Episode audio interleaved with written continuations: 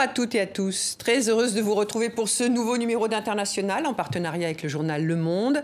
Nous accueillons aujourd'hui une femme habituée à briser le plafond de verre dans des fonctions prestigieuses et stratégiques. Odile Renaud Bassot, notre invitée, a dirigé en France le Trésor, là où se décide la politique économique et financière du pays. La voilà désormais depuis quelques mois présidente de la Banque européenne pour la reconstruction et le développement. 69 pays contribuent, 11 milliards d'euros engagés l'an dernier pour financer des projets. Mais aujourd'hui, quelles sont ses priorités en matière de développement? Faut-il les redéfinir? Alors que le monde affronte les conséquences de la crise sanitaire avec des populations fragilisées et des dizaines de millions d'emplois perdus Elle répondra à nos questions, mais pour ouvrir ce magazine, je vous propose de l'écouter donner quelques conseils aux femmes pour qu'elles trouvent toute leur place dans le monde du travail. C'est notre rubrique instantanée allez-y, faites ce que vous avez envie de faire, impliquez-vous.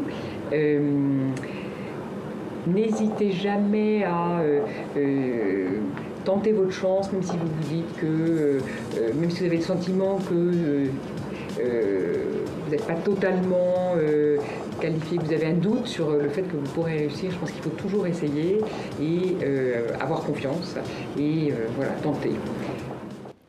Bonjour Odile Renaud-Basso. Merci d'avoir accepté notre invitation. Marie Charel, journaliste au quotidien Le Monde, partenaire de cette émission, est notre invitée et à mes côtés, pardon. Euh, vous dites aux femmes en quelque sorte arrêtez d'hésiter, jetez-vous à l'eau, euh, même si vous avez des doutes. Euh, la question de la confiance est un obstacle majeur pour les femmes. Elles sont leurs meilleurs ennemis quand il s'agit de progresser? Bonjour d'abord, merci de m'avoir invité à votre émission. Et effectivement, si j'ai dit ça, c'est parce que je le pense personnellement, c'est-à-dire que j'ai souvent vécu ça en disant est-ce que je vais être capable de faire, est-ce que c'est ma place de faire ça? Donc il y a, je pense qu'il y a une hésitation, un aspect un peu intime dans ce conseil. Et il y a aussi beaucoup d'expérience, et on dit très souvent, et je l'ai constaté moi-même en tant que responsable d'organisation, d'administration, que finalement, on voit souvent des hommes venir vous voir en disant non, moi je veux le poste d'après, je suis fait pour ça, faut que tu me prennes, c'est moi qui suis euh, la personne adéquate. Vous l'avez jamais fait ça? Ah non, jamais, pas tellement, pas vraiment, ou ça me demande beaucoup d'efforts de le faire. Et par contre, des femmes attendant qu'on vienne les chercher en disant non mais c'est toi, faut que tu le viennes, propose-toi, candidate, prépare-toi, etc. Et je pense que c'est quelque chose qui est assez largement partagé, on le dit souvent, les, les, les gens spécialisés dans les ressources humaines le disent souvent. Et donc, euh, voilà, je pense qu'il y a une espèce de, de, confiance à avoir et de tenter sa chance et de ne pas hésiter. Et qu'est-ce qui vous, euh, a donné confiance? Est-ce que c'est votre parcours? C'est le fait d'avoir euh, d'être passé par Sciences Po, l'ENA? D'où vient votre confiance à vous? Ben, je ne l'ai pas vraiment. C'est-à-dire qu'à chaque étape, à chaque fois, je me dis est-ce que vraiment c'est fait pour moi? Est-ce que je dois, tenter? Et, euh, et après, ça se construit au fur et à mesure. On se rend compte que finalement, même si on, voilà, qu'on y arrive, qu'on a des résultats, qu'on a peut-être une autre façon de prendre les choses, de gérer les équipes, de manager, une autre façon de se présenter, mais que finalement, ben, ça porte aussi ses fruits, ça apporte des résultats. Et, et donc voilà, au fur et à mesure, des postes, euh, ma confiance, enfin, j'ai pris confiance euh, et, j'ai montré, je pense aussi que ben, avoir une femme à la tête de grandes institutions était aussi amené à des bons résultats. Et peut-être une question, Marie, sur ce que disait euh, Christine Lagarde à propos de la crise 2008 et des, et des, femmes. Oui, exactement. Elle a coutume de dire, elle a dit plusieurs fois que si Lehman Brothers, cette banque qui a fait faillite euh, en 2008, s'était appelée Lehman Sisters, peut-être qu'on n'aurait pas eu cette crise ou elle, se serait passée de façon différente. Est-ce que les femmes au pouvoir ont une façon de diriger différente de celle des hommes ou est-ce qu'au fond, ça pose juste la question de la diversité? C'est une question difficile parce que ça dépend beaucoup quand même des questions de personnalité individuelle. Hein. Donc de la façon dont on dirige, ça quand même c'est beaucoup aussi une question de caractère, etc. Mais je pense qu'il y a quand même une attention à l'humain, je dirais, qui est plus sans doute plus importante, euh, peut-être plus naturelle du côté des femmes. Après, je ne veux pas non plus tomber dans les dans les caricatures et de, liées au genre, mais euh, mais après, voilà, je pense que c'est très important en termes de diversité, aussi parce que la diversité des parcours et puis des expériences de vie. On voit quand même souvent que les femmes sont restent plus impliquées dans les tâches domestiques, dans les questions euh, euh, liées potentiellement à l'éducation des enfants, etc. Donc ça, leur, ça donne aussi une multiplicité d'expériences et de, responsabilités qui fait qu'on peut appréhender des choses différemment dans la gestion euh, d'équipes ou, ou de grands dossiers internationaux la multiplicité de leurs regards sur, euh, sur des problématiques. Avant de poursuivre cet entretien, euh, euh, je, vous propose ce focus sur cette Banque européenne de reconstruction et de développement, la BIRD, que vous présidez donc depuis septembre dernier. Ce focus est signé Anaïs Furtad et Séverine André. L'histoire a retenu ces images de la chute du mur de Berlin. Nous sommes le 9 novembre 1989. Deux ans plus tard, le bloc soviétique s'effondre. Dans ces ruines, naît la Banque européenne pour la reconstruction et le développement, la BIRD. Sa mission Favoriser la transition vers l'économie de marché des pays de l'Europe de l'Est. Le fondateur de la BIRD est le conseiller spécial à l'Élysée de François Mitterrand, le président français de l'époque. Les discussions ont donc eu lieu toute la journée ici, avenue Kléber, à Paris, au centre de conférence, entre les hauts fonctionnaires représentant les 42 pays membres de la BERD, la Banque européenne pour la reconstruction et le développement. Ce sera Jacques Attali qui l'a emporté sur, sur l'autre candidat, Otto Ruding, le Hollandais. En 30 ans, le mandat de l'institution financière n'a eu de cesse de s'adapter, du développement économique à la lutte contre le réchauffement climatique ces dernières années. Sa zone d'intervention également, de l'Europe de l'Est à l'Asie centrale jusqu'au sud de la Méditerranée, pour accompagner des changements comme ceux du printemps arabe. Aujourd'hui, la Banque européenne pour la reconstruction et le développement intervient dans 38 pays. L'an dernier, 11 milliards d'euros ont été engagés pour financer des projets, un record. Autour de la table de la Bird désormais, les pays européens, mais aussi les États-Unis, le Japon et dernièrement la Chine. Il y a quelques mois, l'institution, pour la première fois de son histoire, s'est donnée comme présidente une femme, vous, Odile Renaud-Bassot. Parcours d'excellence, Sciences Po, ENA, Harvard, puis ce sera la Cour des comptes en France, avant Bruxelles, à la Commission européenne et au Conseil européen. En 2016, vous rentrez à Paris pour devenir la première femme à diriger le Trésor. Alors la direction du Trésor, c'est quoi? C'est une direction qui conseille le gouvernement sur euh, le ministre des Finances et le gouvernement sur la politique économique, les grandes politiques euh, publiques mais aussi la régulation financière, euh, les questions euh, économiques et financières européennes et internationales. Au Trésor, vous allez affronter les conséquences économiques de la Covid-19, des enjeux qui sont désormais ceux de la banque que vous présidez. Et alors que s'installe en toile de fond précarité et pauvreté, la lutte contre les inégalités est l'un des autres défis que s'est donné la Bird pour les cinq prochaines années. Un défi de taille, alors que la gestion de crise et de l'urgence semble désormais s'imposer à tout autre choix. On va revenir dans quelques instants, Odile Renaud-Basso, euh, sur l'émission hein, de cette banque que vous présidez non pas depuis septembre, mais depuis novembre. Euh, mais on vient d'entendre, vous étiez euh, la patronne du Trésor en, France ces derniers mois, alors que la, France, la France affrontait cette première vague de, l'épidémie, comme beaucoup d'autres de, pays. le quoi qu'il en coûte du président français, Emmanuel Macron, c'est donc le Trésor, on appelle le, cerveau de Bercy, qui l'a mis en quelque sorte en, musique. comment ça s'est passé? C'est vous qui avez un peu distillé les, les, mesures qu'il fallait prendre Ce qui s'est passé, c'est que au début du confinement, donc c'était comme un, énorme choc. Euh, c'était un très gros choc économique, mais aussi un choc un peu conceptuel. Que faire euh, face à un arrêt soudain, comme ça, brutal, de, de l'activité? Et tout le pays était, vous vous rappelez, en mars, complètement à l'arrêt, plus personne ne travaillait ou très très très peu d'activités euh, restaient ouvertes. Et donc la question était quelles sont les mesures d'urgence qu'il faut mettre en œuvre pour soutenir euh, l'activité, éviter un effondrement total aussi aider les gens qui tout d'un coup se retrouvaient euh, sans emploi ou avec des, des, entreprises qui ne pouvaient plus assumer elles-mêmes la rémunération des, salaires. Mmh. Et donc, ce qui a été très utile à l'époque, c'est qu'en fait, paradoxalement, il y avait eu beaucoup de leçons tirées de la crise de 2008, qui était une nature complètement différente, une crise beaucoup plus financière au départ, euh, après une crise de confiance dans l'euro. Donc on était dans une, crise très différente, mais en même temps, on avait appris beaucoup de cette crise. Et par exemple, très rapidement, avant même les annonces sur le confinement, la, la définition, la mise en place d'un système de chômage partiel euh, pour euh, aider les entreprises à maintenir les salariés dans leur emploi, avec une prise en charge euh, des mm. dépenses par l'État. Euh, deuxièmement, la mise en place de prêts garantis par l'État aussi a été décidée en un temps record. Mais comment ça se passe? C'est vous qui appelez le, président quand le président dit euh, le quoi qu'il en coûte Non, c'est le ministre qui appelle le président en règle générale. Mais par exemple, sur la question du secteur vous, ils vous disent qu'est-ce qu'on peut faire? Voilà, sur la question de qu'est-ce qu'on peut faire pour aider les entreprises et elles vont avoir des besoins de liquidité puisqu'elles n'ont plus de chiffre d'affaires, elles peuvent plus mm. vendre, elles peuvent plus avoir d'activité. Donc Donc elles ont besoin de liquidités, il faut qu'elles payent leurs locaux. Et donc à ce moment-là, bah, on a eu des échanges avec beaucoup de conférences téléphoniques, avec le secteur bancaire, les patrons des grandes banques, des, représentants des fédérations professionnelles. Le ministre Bruno Le Maire a été très très proactif aussi pour consulter toutes les, toutes les parties prenantes. Et en un week-end, très rapidement, les principes mesures ont été définies. Donc, euh, les prêts garantis par l'État, euh, avec une enveloppe de 300 milliards. Et, l'enveloppe, qu'est-ce qui l'a définie? C'est vous? L'enveloppe, on, a, on en a parlé. Le, Bruno Le Maire raconte dans son livre que euh, comment on a, il y a eu des échanges avec son directeur de cabinet, moi-même, le secteur bancaire. Pour, on a regardé aussi ce que faisaient les, les autres pays, l'Allemagne en particulier. Et donc, pour mesurer un peu quels étaient les besoins et quels pouvaient être les besoins. On a visé où? On a par exemple, là, pris une, enveloppe, défini une enveloppe importante en se disant au moins ça sécurise l'avenir pour un certain nombre d'entreprises.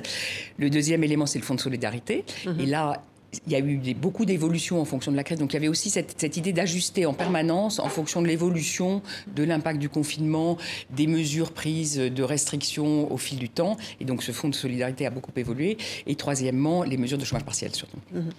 Malgré tout, on sait que le, quoi qu'il en coûte ne pourra pas durer. Hein. C'est Gérard Larcher, le président du, Sénat, qui dit que ça ne peut pas devenir un mode de vie. Alors, euh, jusqu'où on peut continuer de s'endetter, sachant qu'on s'est très éloigné de l'Allemagne, on, commence à se rapprocher des 120% du produit intérieur brut, c'est beaucoup. Euh, jusqu'à quand on peut continuer? Et est-ce que l'une des erreurs, c'est, si on regarde justement la précédente crise de 2008, c'est de, de couper trop tôt? Ce qu'on a fait pendant la dernière crise, on a voulu remettre les comptes au carré trop vite, on, on a entré dans l'austérité. Est-ce que c'est ça aujourd'hui le risque Et malgré tout, comment faire sans, euh, euh, pour garder la maîtrise de ces comptes publics?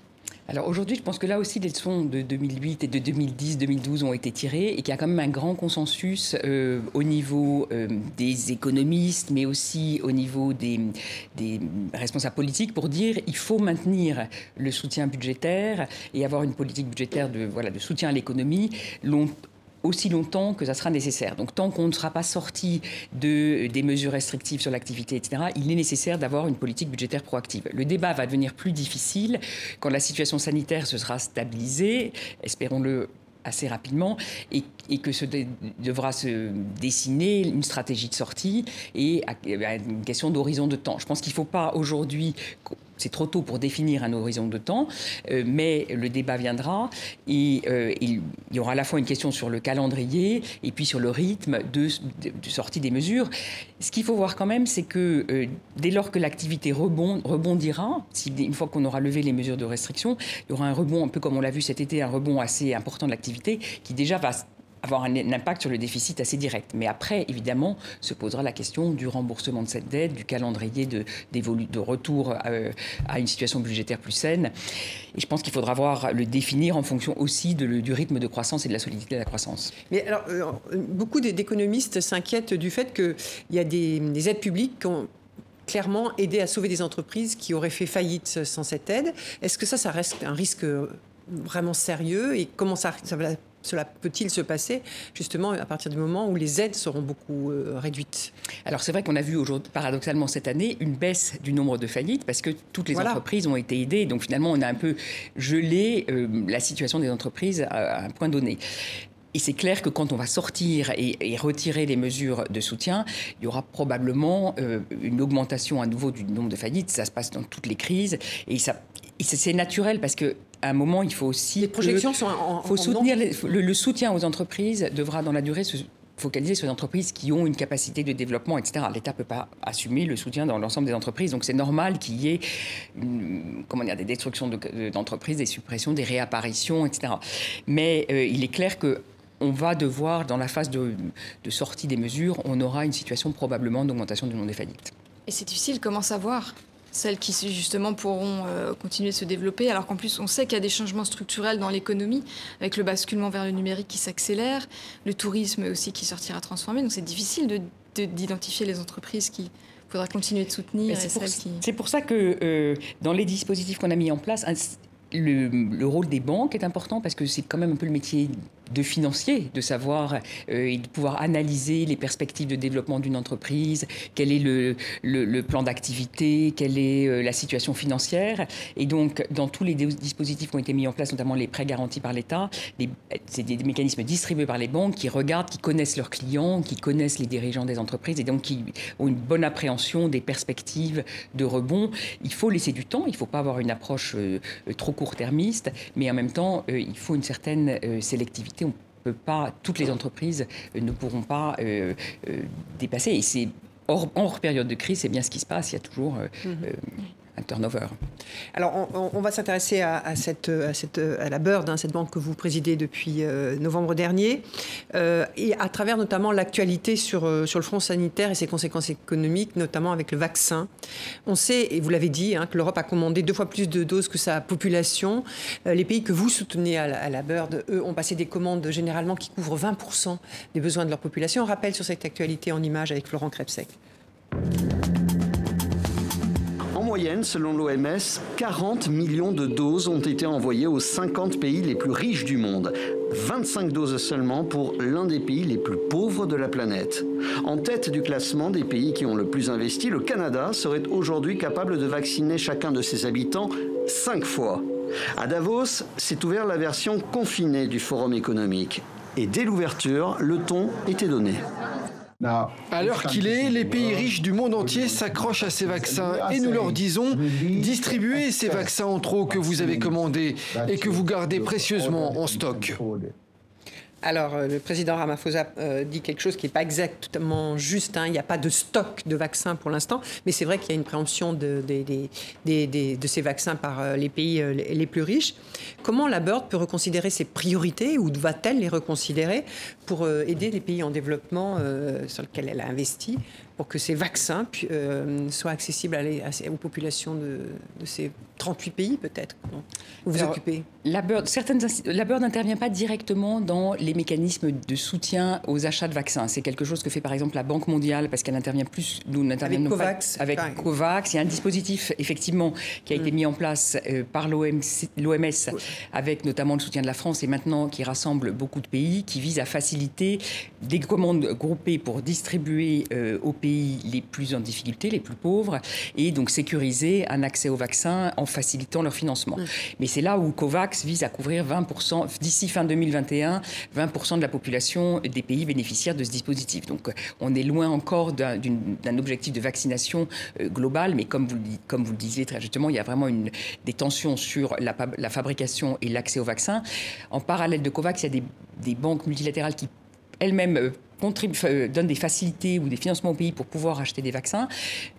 C'est pas dans le, mandat de la BERD. Alors, ce que nous faisons, nous, dans ce, dans ce domaine-là, c'est qu'on est intervenu en, en 2020 et potentiellement prêt à le faire en 2021 pour soutenir des, des, activités sanitaires dans un certain nombre de pays. Par exemple, euh, je voyais la semaine dernière, c'est en début de semaine, un client qui a une, grosse entreprise dans le domaine de la santé en Géorgie et qui gère beaucoup d'hôpitaux et de cliniques, euh, ainsi que de, de, laboratoires, etc., et pour lequel on a apporté un soutien pour qu'il puisse augmenter la capacité d'accueil hospitalière et, et, sanitaire pour des malades du Covid. On a, on, on a soutenu des entreprises qui fabriquer en Tunisie, par exemple, du matériel médical pour euh, des gants, pour euh, euh, il y a un usage unique, pardon, pour les hôpitaux, etc. Donc plutôt mm. dans des activités de secteur privé, puisque c'est le cœur de notre intervention et mm-hmm. notre, notre mandat, mais qui permettent de répondre voilà, à vocation sanitaire, qui permettent d'apporter une réponse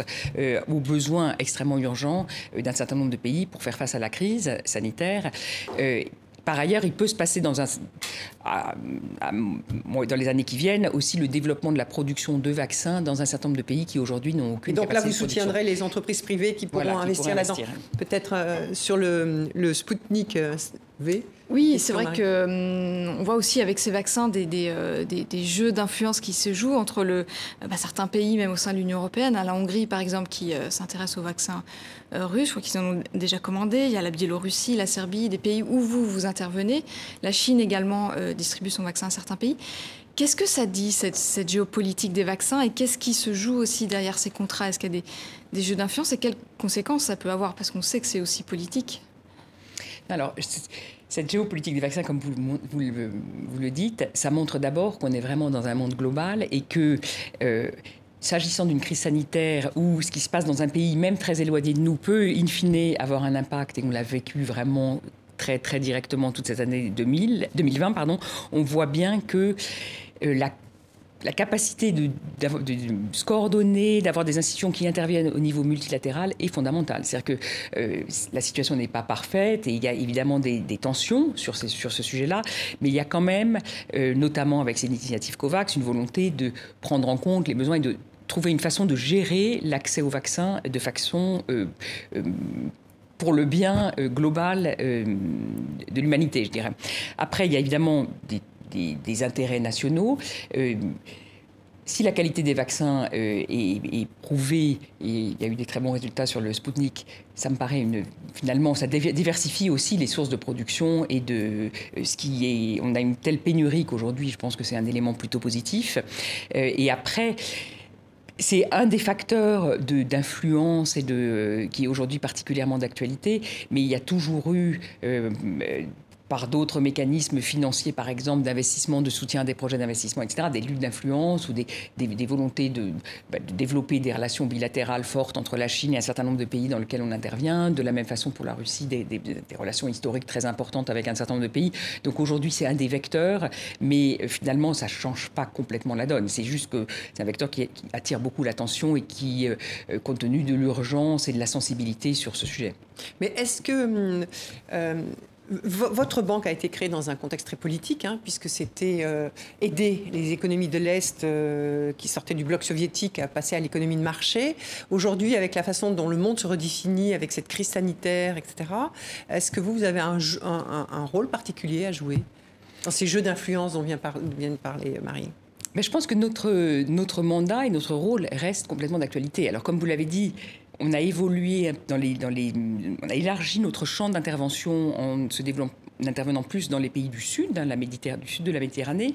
Mais notre mandat premier qui est de dire on est là pour favoriser la transition des pays euh, vers une économie de marché et aujourd'hui une, économie plus verte, plus respectueuse du climat, euh, est un mandat qui est toujours euh, extrêmement important avec cette idée que c'est en favorisant le développement du secteur privé, en favorisant l'émergence de nouvelles entreprises, en favorisant euh, une bonne gouvernance euh, transparente et euh, qui est aussi un élément d'une démocratie plurielle, je dirais, qui, qui fait partie du mandat de la banque, que ce mandat-là est toujours d'actualité dans les pays dans lesquels on intervient. Il y a toujours beaucoup d'enjeux de, transformation des économies, d'être sûr que de, donner les moyens à un certain nombre d'entrepreneurs d'être dans l'économie mondiale et de pouvoir se développer euh, et donc, c'est vraiment toujours un enjeu très fortement d'actualité. Mais vous parlez de. Donc, on va revenir sur la question de, des économies euh, qui se verdissent, mais vous parlez d'économies de marché, de, de renforcer cette dynamique. Est-ce que ce n'est pas un peu contradictoire euh, en ce moment, Marie Peut-être une question là-dessus par rapport à, au, rôle que jouent les, les, États dans les, dans les économies? C'est vrai qu'on voit le, on assiste au retour des États avec cette crise, mais avant déjà, pendant la, la, précédente crise de 2008, il y avait beaucoup de questions posées autour de l'économie de marché qui qui est le seul modèle qu'on a depuis la, chute du bloc soviétique, mais on voit qu'il y a eu la hausse des inégalités, que ça n'a pas empêché euh, certains excès dans, la finance, hein, la croyance un peu, euh, un peu trop grande à la, bonne efficience des marchés. En quoi ça, euh, est-ce qu'on peut défendre ces valeurs-là aujourd'hui de la même façon qu'il y a 30 ans? Et du coup, comment vous continuez de les, de les porter? D'abord, je pense que c'est complètement normal dans une période de crise économique que l'État intervienne et que les États interviennent un peu en, backstop. Alors, c'est du mauvais pour, pour limiter la, casse, pour essayer d'aider de, bah, d'aider euh, les acteurs économiques, les citoyens à faire face à une crise majeure. Ça s'est passé en 2008 dans le secteur bancaire où les États sont intervenus dans le monde, occidental assez massivement pour soutenir les banques. Aujourd'hui, ça intervient dans l'ensemble de l'économie. Donc ça, c'est normal en période de crise. C'est vrai que euh, c'est une... Donc on, a fait un rapport euh, dédié à ce sujet sur euh, vraiment le retour de l'État dans alors lié à la crise. Il peut y avoir dans certains États une, tendance plus plus de fond. pour autant, c'est pas une situation forcément durable. Je pense que, euh, comme je disais tout à l'heure, ben, c'est un moment de réponse immédiate et euh, à une crise. Hein. Voilà, quand on reviendra mmh. dans une situation stabilisée, les États pourront se retirer. Je pense que, euh, par ailleurs, l'importance du développement, et on le voit dans beaucoup de pays dans lesquels on intervient, d'abord, le marché doit être régulé. Donc l'économie de marché, ça ne veut pas dire absence de régulation. Et je pense qu'on a beaucoup appris euh, depuis 2008 sur l'importance de la... Et beaucoup progressé en matière de régulation financière. Et ça nous permet aujourd'hui d'être dans une bien meilleure position pour le secteur bancaire face à la crise actuelle qu'on l'était en 2008. Donc euh, marché doit s'accompagner de régulation. Par ailleurs, il peut y avoir des les entreprises publiques peuvent avoir un rôle très important dans un certain pays. La France est un pays où il y a beaucoup d'entreprises publiques. Mais ce qui va être important quand on a des entreprises, un secteur public important, c'est d'abord que ça n'écrase pas la capacité de développer des initiatives privées et que ça laisse une, place pour développer des initiatives privées. Et deuxièmement, la bonne gestion du secteur public. C'est-à-dire que ce qui peut se passer dans certains pays quand les règles ne sont pas suffisamment transparentes, quand... Euh, il y a des liens trop étroits entre euh, politique et dirigeants des entreprises, c'est que euh, les ressources sont mal gérées et c'est ça pèse très fortement sur le développement économique du pays. C'est-à-dire qu'il y a des, rentes de situation, euh, pas, pas, suffisamment de concurrence, euh, pas de mécanismes de régulation tels qu'on peut les avoir par exemple en, Europe dans le secteur de l'énergie entre le régulateur et l'entreprise euh, qui produit de, l'énergie. Donc c'est, c'est tout ça. On, on comprend bien la nécessité d'intervention de, l'État et de la régulation hein, d'une économie de marché. mais est-ce que la Bird Aujourd'hui, quand on voit dans cette économie globalisée, euh, certains États, même la France, même le président de la République française, Emmanuel Macron, euh, l'a dit, la nécessité de retrouver une forme d'indépendance sur des secteurs stratégiques comme euh, la santé ou d'autres. Est-ce que vous, c'est une préoccupation à laquelle vous réfléchissez dans les projets que vous soutenez dans, les économies des pays, des 38 pays que vous soutenez? Est-ce que vous vous dites, tiens, on va plutôt, on va leur permettre d'acquérir une euh, une forme d'indépendance dans tel secteur, tel secteur Comment vous faites? La résilience fait partie des, critères d'évaluation des projets. On a, on a des critères, euh, euh le verdissement, euh, les, la, et la résilience des économies fait partie de ça. Qu'est-ce que vous appelez la résilience des bah, économies? Développer, diversifier des économies par exemple, si vous avez une économie qui est totalement dépendante aujourd'hui des hydrocarbures, elle a à long terme un problème de résilience compte tenu de, des objectifs euh, climatiques mondiaux, etc. Et donc la diversification des économies, qui est une forme d'autonomisation aussi, d'assurer que... Euh, alors on, Jusqu'alors, c'est vrai qu'on raisonnait peu en termes de euh, dépendance par rapport à des chaînes de production, etc. Je pense que cette réflexion est a vu beaucoup, au niveau hein, avec, euh, global. et que d'ailleurs, une des questions qui peut se poser, c'est que des pays euh, dans lesquels on intervient peuvent être des facteurs de diversification de production et de diversification des chaînes de valeur. Mais l'objectif, par exemple, on intervient beaucoup dans les secteurs industriels, agroalimentaires, etc., et avec un objectif de diversification des économies. Euh, parce que on voit bien que si un pays est trop dépendant du tourisme, par exemple, il n'y a pas du tout d'autre. On voit que la fragilité que ça peut créer dans une situation de crise avec euh, l'arrêt des, des, déplacements. Mhm. Euh, peut-être pour continuer cette émission, je, je voudrais que, nous écoutions le, le directeur général général de l'Organisation internationale du travail, euh, Guy Rieder.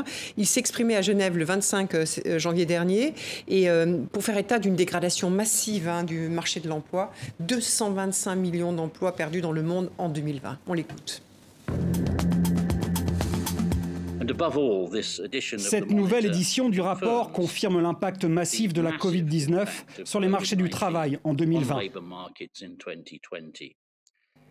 Il s'agit de la crise la plus grave pour le monde du travail depuis la Grande Dépression des années 30. Son impact est bien plus important que celui de la crise financière mondiale de 2009. On voit ces projections euh, qui sont euh, extrêmement difficiles hein, pour bon nombre de pays. Est-ce que vous, certains pays dont vous vous occupez, vous inquiètent plus que d'autres sur ces, ces problématiques de perte d'emploi, etc ce qu'on voit, nous, c'est que les pays les plus touchés, et donc par définition qui euh, sont dans la situation économique la plus difficile et qui nous inquiète le plus, c'est les pays qui sont le plus dépendants du tourisme, avec des économies et donc voilà un, très fort impact de la chute du tourisme sur le niveau d'activité, sur l'emploi, d'autant qu'il s'agit souvent de la Croatie par exemple? La Croatie, la Géorgie. Je voyais la Géorgie par exemple. j'ai eu beaucoup de réunions sur la Géorgie en début de semaine, donc j'en parle. Je, je, mais 20% de du PIB est lié au tourisme, et donc l'arrêt de toute activité massive du, de, de, tourisme, de l'activité touristique a un effet très direct sur le PIB. Alors, d'autant plus que c'est souvent des petites infrastructures touristiques, des restaurants, un tissu de toutes petites entreprises qui euh, bah, est très important dans la vie économique du pays, mais qui est très touché. Euh, donc ça, il y a des pays qui sont vraiment en difficulté très grande. Euh, c'est le, cas du Liban, par exemple, mais pour des raisons qui sont... Euh, quand vous avez une combinaison de, euh, la crise, de l'impact du Covid, de crise économique et de crise politique importante au niveau domestique, d'effondrement, de problèmes d'endettement, etc., et problèmes institutionnels, là, c'est une situation particulièrement difficile. Globalement, tous les pays sont touchés. Il y a des pays qui, ont très bien résisté. Euh, un pays comme l'Égypte, par exemple. L'Égypte euh, est un des pays qui a un des rares pays euh, dans lequel on intervient qui a une croissance positive. Très très important. Oui, mais une bonne l'économie a continué à fonctionner et, donc une croissance positive pour 2020. Et la Turquie a aussi assez bien résisté. Donc voilà, il y a, les pays les plus touchés, sont aussi des pays qui dépendent beaucoup des hydrocarbures en Asie centrale. Globalement, quand même, les économies, euh, l'évaluation qu'on fait, c'est un impact de moins 4% en 2020, donc beaucoup moins que euh, l'impact sur les économies occidentales européennes, hein, qu'en France, euh, au Royaume-Uni, etc., où mmh, c'est mmh. plus 8-9%. mais aussi, on partait d'un niveau de croissance plus important, donc l'écart par rapport au potentiel de croissance est quand même très élevé. Mmh. Et c'est vrai qu'on est très inquiet du creusement des inégalités dans les pays. Justement, à ce propos, l'OIT s'inquiète en particulier des, des, conséquences de la crise pour les femmes et pour les jeunes, qui sont vraiment les, les premiers touchés. Est-ce que vous, vous avez des programmes qui ciblent spécifiquement ces populations pour justement éviter que l'écart se creuse euh, à cet égard À travers les entreprises que vous allez soutenir d'ailleurs Alors on a des programmes euh, dédiés euh, notamment aux femmes hein, pour développer l'entrepreneuriat féminin.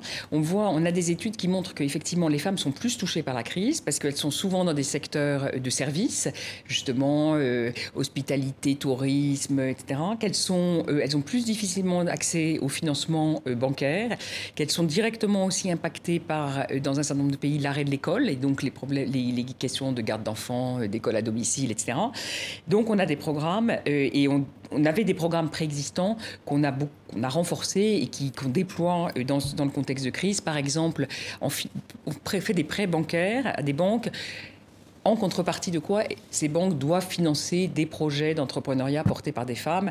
On fait aussi beaucoup des programmes de microcrédit, par exemple, on, via des banques aussi ou des opérateurs de microcrédit qui permettent de diffuser assez, euh, assez largement. Et donc, voilà, c'est une problématique qu'on essaie de traiter et on, va, on doit, euh, dans les années qui viennent, d'ici 2025, c'est un des grands axes. On a trois grands axes. Le premier, c'est le changement climatique. Le deuxième, la lutte contre les inégalités et notamment les inégalités de genre. Et le troisième, c'est la digitalisation, qui est aussi un enjeu majeur pour, ces économies pour rebondir. D'abord, gérer, avoir un certain nombre d'activités qui se maintiennent dans le cadre de la crise et puis rebondir. Euh, dans le futur. on vient de parler de des inégalités de genre, mais comme vous le soulignez, la, croissance de ces inégalités qui existaient avant même euh, la crise du, enfin, les conséquences économiques de la crise du Covid. Euh, comment vous, au sein de la Bird, vous vous saisissez de, cette problématique? Est-ce que, je ne sais pas, moi, vous avez des, des, études pour, pour cibler euh, les, ces, questions Comment vous procédez? Alors, on, a des études pour cibler ces questions et euh, on essaie d'utiliser tous les vecteurs avec lequel on travaille, c'est-à-dire les financements. Donc, quand on fait par exemple des financements à des banques, on va conditionner ça ou leur, comment dire que ça soit lié à des financements pour euh, lutter contre les inégalités. On a aussi une activité, alors très originale de la Bird, je crois qu'il est assez peu développée par d'autres institutions, qui est la, la, fonction de conseil auprès d'entreprises. Et donc, on va euh, développer dans ces fonctions de conseil, échanger avec les entreprises sur comment elles-mêmes elles peuvent contribuer à la réduction des inégalités, euh, que ça soit des jeunes jeunes ou, ou les femmes, par exemple, avec la définition de programmes spécifiques de formation pour, pour bah, former ce type de public.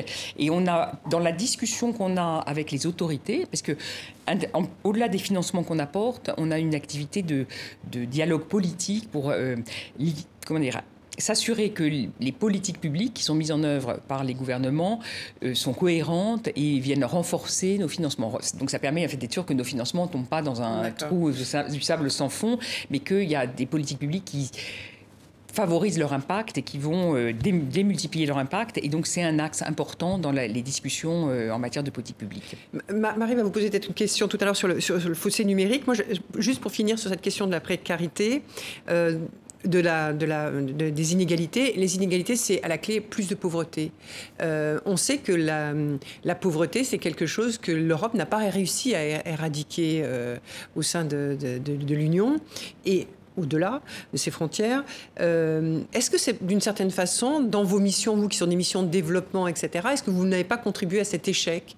Est-ce que vous n'avez pas votre part, en quelque sorte, sur le fait qu'on n'arrive pas à réduire cette pauvreté aujourd'hui en Europe? On a essayé de faire notre part. Alors, je ne pense pas qu'on soit responsable de cet échec. Non, vous avez votre part. Je pense qu'on a essayé.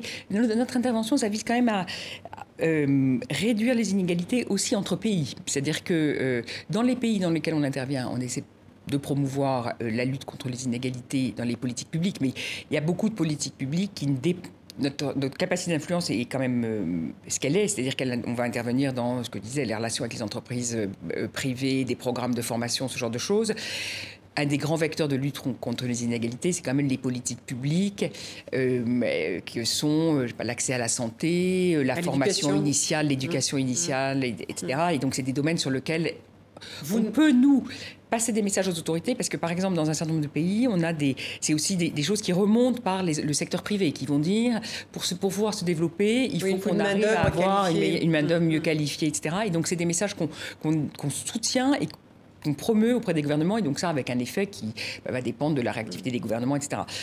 Là où on a un effet qui, à mon avis, est assez important, c'est dans la réduction des inégalités entre pays et le fait de s'assurer qu'il n'y a pas de, on donne les moyens à des pays qui sont aujourd'hui plus pauvres ou euh, avec beaucoup moins d'accès à euh, euh, la globalisation, beaucoup, qui ont beaucoup moins de poids dans le monde global, de, bah, de se développer et de eux-mêmes avoir les moyens de lutter contre les inégalités. Parce qu'une des, des difficultés dans la crise actuelle, on parlait tout à l'heure des soutiens mis en place par le gouvernement français, c'est que les pays dans lesquels on intervient ont des marges budgétaires et une capacité d'endettement, etc., qui sont plus limitées. Ils, ils ont pas forcément une capacité d'intervention de, la Banque centrale, parce que euh, ça va, si la Banque centrale intervient massivement, bah, ça fait une dévaluation très forte sur leur, sur leur taux de change, et donc des effets d'attraction en matière d'investissement étranger, de coûts des, importations, etc. Donc leurs marges de manœuvre sont plus limitées pour faire... Ils n'ont pas été en mesure souvent de faire, d'avoir le soutien que les pays occidentaux ont eu, d'où un effet aussi de long terme sur les inégalités. Justement, un des effets qu'on verra peut-être pas tout de suite, ou moins à moyen terme, c'est que, que vous disiez, les pays euh, occidentaux, l'Europe, il y a les plans nationaux, il y a le plan de relance européen qui est très axé sur la transition écologique et la transition numérique. On sait que cette crise va accentuer le fossé euh, en termes de numérisation, d'innovation. Euh, Comment l'éviter, euh, sachant que même vous, vous disiez dans les, projets que vous avez soutenus l'an passé, la part des, projets verts a diminué face à l'urgence. Donc comment éviter que ce, fossé se creuse et est-ce qu'on ne peut pas lier les deux, d'ailleurs, soutien d'urgence et, euh, transition numérique, écologique? Alors, ça va être le, sujet de cette année, c'est-à-dire que euh, la thématique de comment reconstruire et reconstruire les économies en s'assurant que les enjeux de long terme, de pas si long terme que ça, de, climat et de digitalisation et de transformation profonde des économies sont bien traités. C'est tout, c'est tout l'enjeu. On, on, pensait vraiment commencer l'année 2021 avec sur ces enjeux de très long, de structurelle. Euh, on voit qu'avec la prolongation de les, nouvelles mesures de restriction qu'on voit dans un certain nombre de pays et dans nos pays d'opération, la seconde vague, d'une certaine façon, a touché beaucoup plus que la première vague. Hein. On voit vraiment des pays, tous les pays dans les Balkans, etc., qui sont très touchés par la seconde vague. Donc on, est quand même dans une situation où la sanitaire pas encore stabilisée. Euh, mais évidemment, un des enjeux, je pense, euh, fondamental pour nous, comme pour l'Europe, comme pour l'ensemble des pays, ça va être de mobiliser des, instruments d'investissement et de faire des plans de relance qui seront euh, tournés sur le vert, tournés sur les inégalités et la digitalisation, la, transformation des économies. C'est ce, que l'Europe fait avec son plan de relance. Euh, évidemment, il y a des très gros transferts euh, financiers dans un certain nombre de pays européens qui sont nos pays d'opération. Ça va avoir un effet d'entraînement sur le reste euh, de nos pays d'intervention parce qu'on voit vraiment quand même très directement, ils, souffrent beaucoup de euh, la récession dans la zone euro, etc. Donc tout ce que l'Europe fait pour, relancer son économie aura un effet bénéfique sur les économies voisines. Et par ailleurs, je pense que tous les pays travaillent à des plans de relance, de l'investissement pour redémarrer l'économie et euh, adresser les sujets euh, du type climat. Et c'est là où notre rôle peut être très important pour les aider à trouver des projets qui peuvent avoir ce double effet. Par exemple, euh, il y a des sujets, des, investissements dans la rénovation thermique des bâtiments. Ça peut avoir un effet très immédiat d'activité parce que c'est des choses qui se font assez vite. C'est pas des très grands projets qui nécessitent des études longues d'impact, etc. Et ça fait du travail, ça fait de l'activité et en même temps, ça a un effet climatique très direct et, et important dans un certain nombre de pays. Donc c'est ce genre de, d'activité, par exemple, de projet qui peut être euh, doublement bénéfique à très court terme sur le niveau d'activité et euh, traiter, euh, enfin, contribuer à résoudre une à résoudre. Il y a, question du changement climatique. Il y a une autre problématique sur laquelle on aimerait bien vous, vous entendre. La Banque européenne a souligné dans l'un de ses rapports que le pays ayant mené les réformes économiques les plus poussées sont également ceux qui sont euh, allés le plus loin dans la constitution euh, d'institutions euh, démocratiques. Alors vous pensez à quel pays? Parce que quand on regarde les pays qui ont beaucoup bénéficié de, de l'appui de la BIRD, il y a la Russie, euh, certes, qui n'en bénéficient plus depuis euh, les sanctions européennes suite à, la crise euh, ukrainienne et à la Crimée, mais il y a la Pologne, il y a la, il y a la, Hongrie.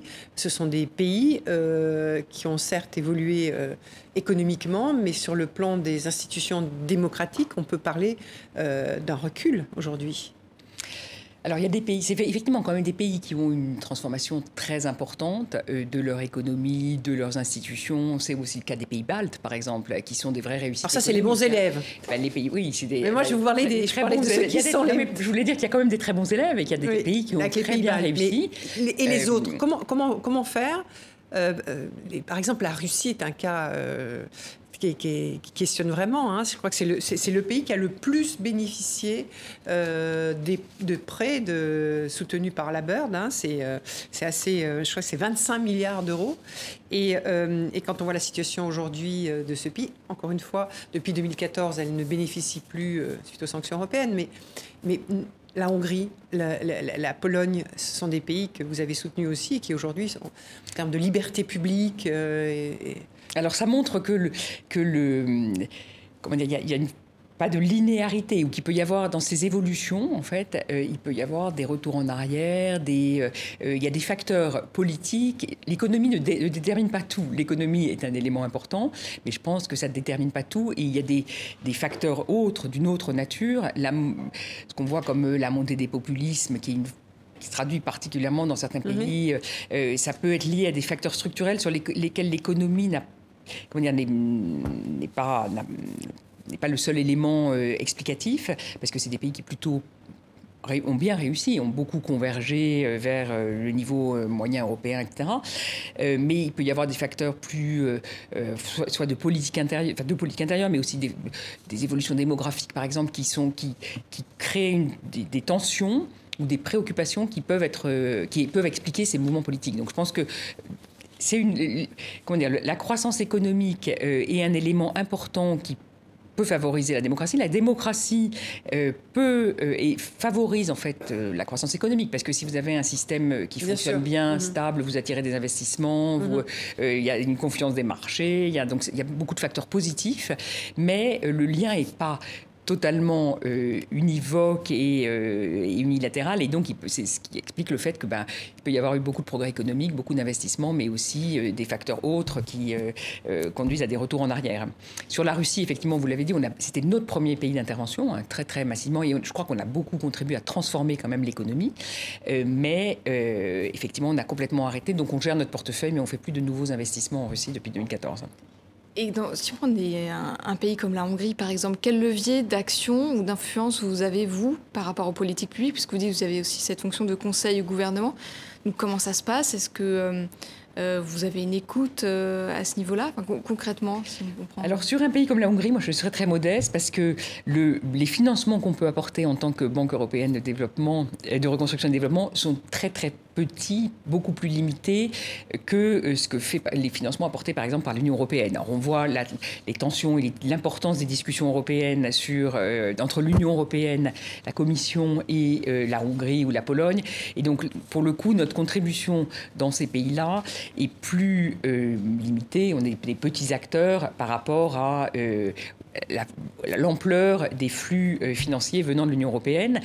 Ceci dit, là où on intervient, on n'intervient que dans le secteur privé, dans ces pays essentiellement. Et donc, on, arrive à promouvoir des réformes, mais assez très directement liées aux questions de gouvernance, de, de droits pour les entreprises, etc. Donc il y a d'autres pays par contre où on est les premiers intervenants, les plus gros les plus grosses euh, la, Mais c'est le cas de la, Turquie, par exemple. Vous intervenez massivement, non, en Turquie? Dans la Turquie. Alors, en Turquie, on intervient massivement. C'est un, pays euh, qui est questionné aussi hein, sur, euh, avec la présidence Erdogan sur les libertés publiques. il y a eu des sanctions européennes ciblées suite aux tensions avec la Grèce.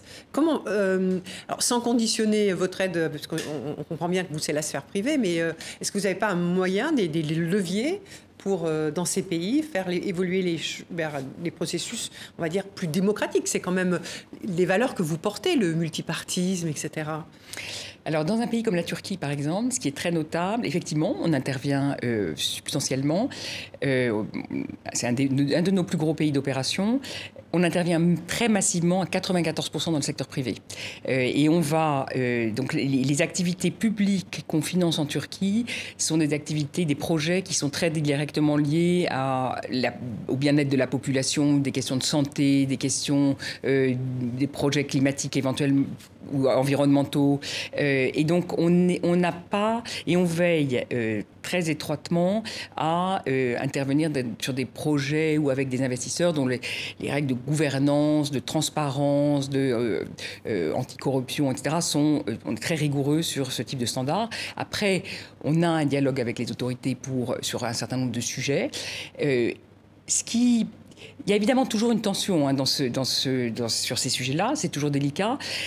Mon sentiment personnel, c'est que c'est quand même dans ce genre de pays très important de contribuer à développer le secteur. Plus on développe le secteur privé, euh, l'initiative euh, privée, la capacité des entreprises à, se développer, plus on équilibre et on donne aussi, on favorise les forces qui vont euh, être des forces de démocratie, qui vont donner des perspectives à la population et leur, une capacité à faire évoluer de l'intérieur le système politique. Certes, vous, vous, soutenez le secteur privé, mais si vous vous ne le souteniez pas massivement dans ces pays euh, comme la, Turquie, ça serait une, épine dans le pied de, de Erdogan.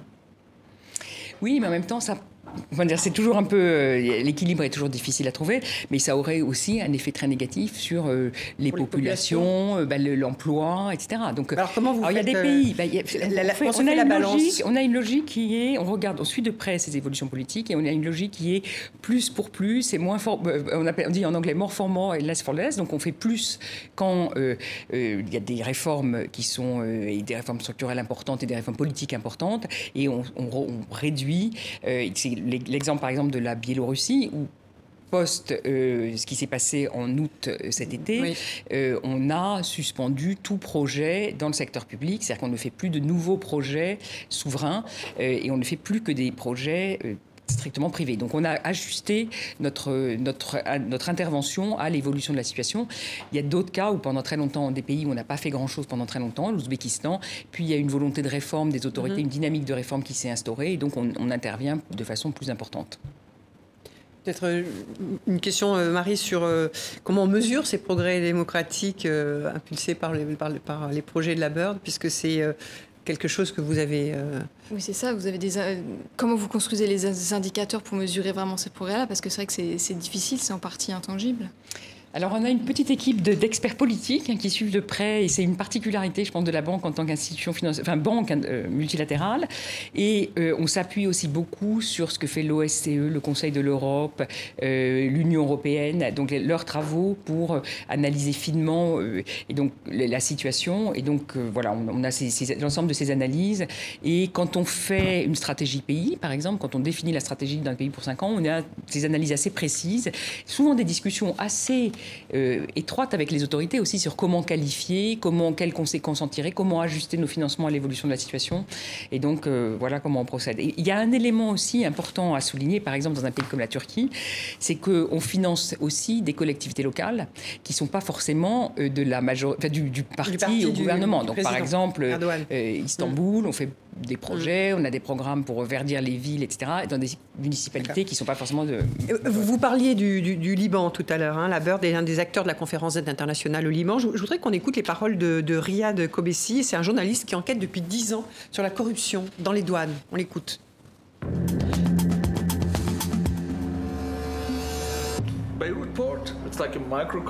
Le port de Beyrouth est comme un microcosme de comment ce pays fonctionne via des concepts mafieux. Les gens, là-bas et à tous les niveaux de l'État, ne sont pas nommés en fonction de leurs compétences, mais en fonction de leur degré de loyauté à la mafia. Tout ce qui compte, c'est le pouvoir, la peur et l'argent. Alors je rappelle que le peuple libanais attend toujours un gouvernement et qu'il subit de plein fouet évidemment les conséquences de la crise économique et sanitaire, puisqu'il y avait une crise économique avant même euh, la crise de la Covid. Euh, donc vous disiez euh, que voilà, c'est un pays sur lequel vous intervenez beaucoup. comment on travaille dans un pays quand on vient d'entendre ce que l'on a entendu sur la corruption, sur la mafia, sur voilà, où, la corrélation entre certains pouvoirs et l'argent? Alors nous, on intervient au Liban depuis 2017, donc assez récemment, donc on n'a pas une, une, profondeur de vue, mais on est intervenu de façon importante. Euh, comment on fait dans ces cas-là? Et c'est une question qu'on connaît bien, parce qu'on a beaucoup de pays où on intervient où la, situation est complexe. Et où il y a de la euh, corruption Et où il y a de la corruption. Et donc on, on a beaucoup de gens sur place. Euh, un tiers des effectifs de la banque sont sur le terrain et donc sont très connectés, connaissent très bien l'environnement des affaires dans lequel euh, ils travaillent. Et très souvent sur un dossier, on va me dire non là on peut pas intervenir parce que le promoteur de tel euh, du tout du projet est lié à la famille, le neveu du président, etc. Donc on touche pas. Et donc c'est en, faisant des investigations très poussées, des, en sélectionnant les projets. Donc ce sont des études de terrain ah, on, a, on, a, des études de terrain très poussées, des, on a tout un système d'évaluation du risque, hein, euh, qui, où chaque, pour chaque projet, on regarde quels sont les promoteurs, les gens directs et indirects, etc. Et, et on, est très très vigilant là-dessus. Alors il peut y avoir des erreurs, hein, ça peut nous arriver aussi, mais... il nous reste très très peu de temps, alors euh, deux minutes. Euh, vous n'intervenez pas sur, sur l'Afrique subsaharienne, hein, on a vu le pourtour méditerranéen.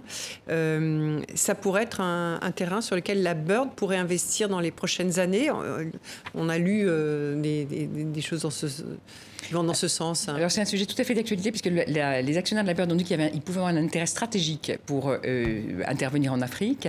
Il n'y a pas de décision qui a été en Afrique subsaharienne. Il n'y a pas de décision qui a été prise aujourd'hui, mais moi je pense que vu les enjeux du continent, vu l'importance du changement climatique, du besoin de financement, une intervention de la BERD pourrait être pertinente, euh, notamment sur le secteur privé, pour essayer de développer l'activité privée il faudrait commencer par un certain nombre de pays expérimentés, mais ça me paraît être une, option possible. Et en tous les cas, euh, on est disposé à ah, travailler en ce sens. et qu'est-ce que votre expérience en Europe de l'Est pourrait apporter justement sur ces pays qui sont quand même structures très différentes? En une minute.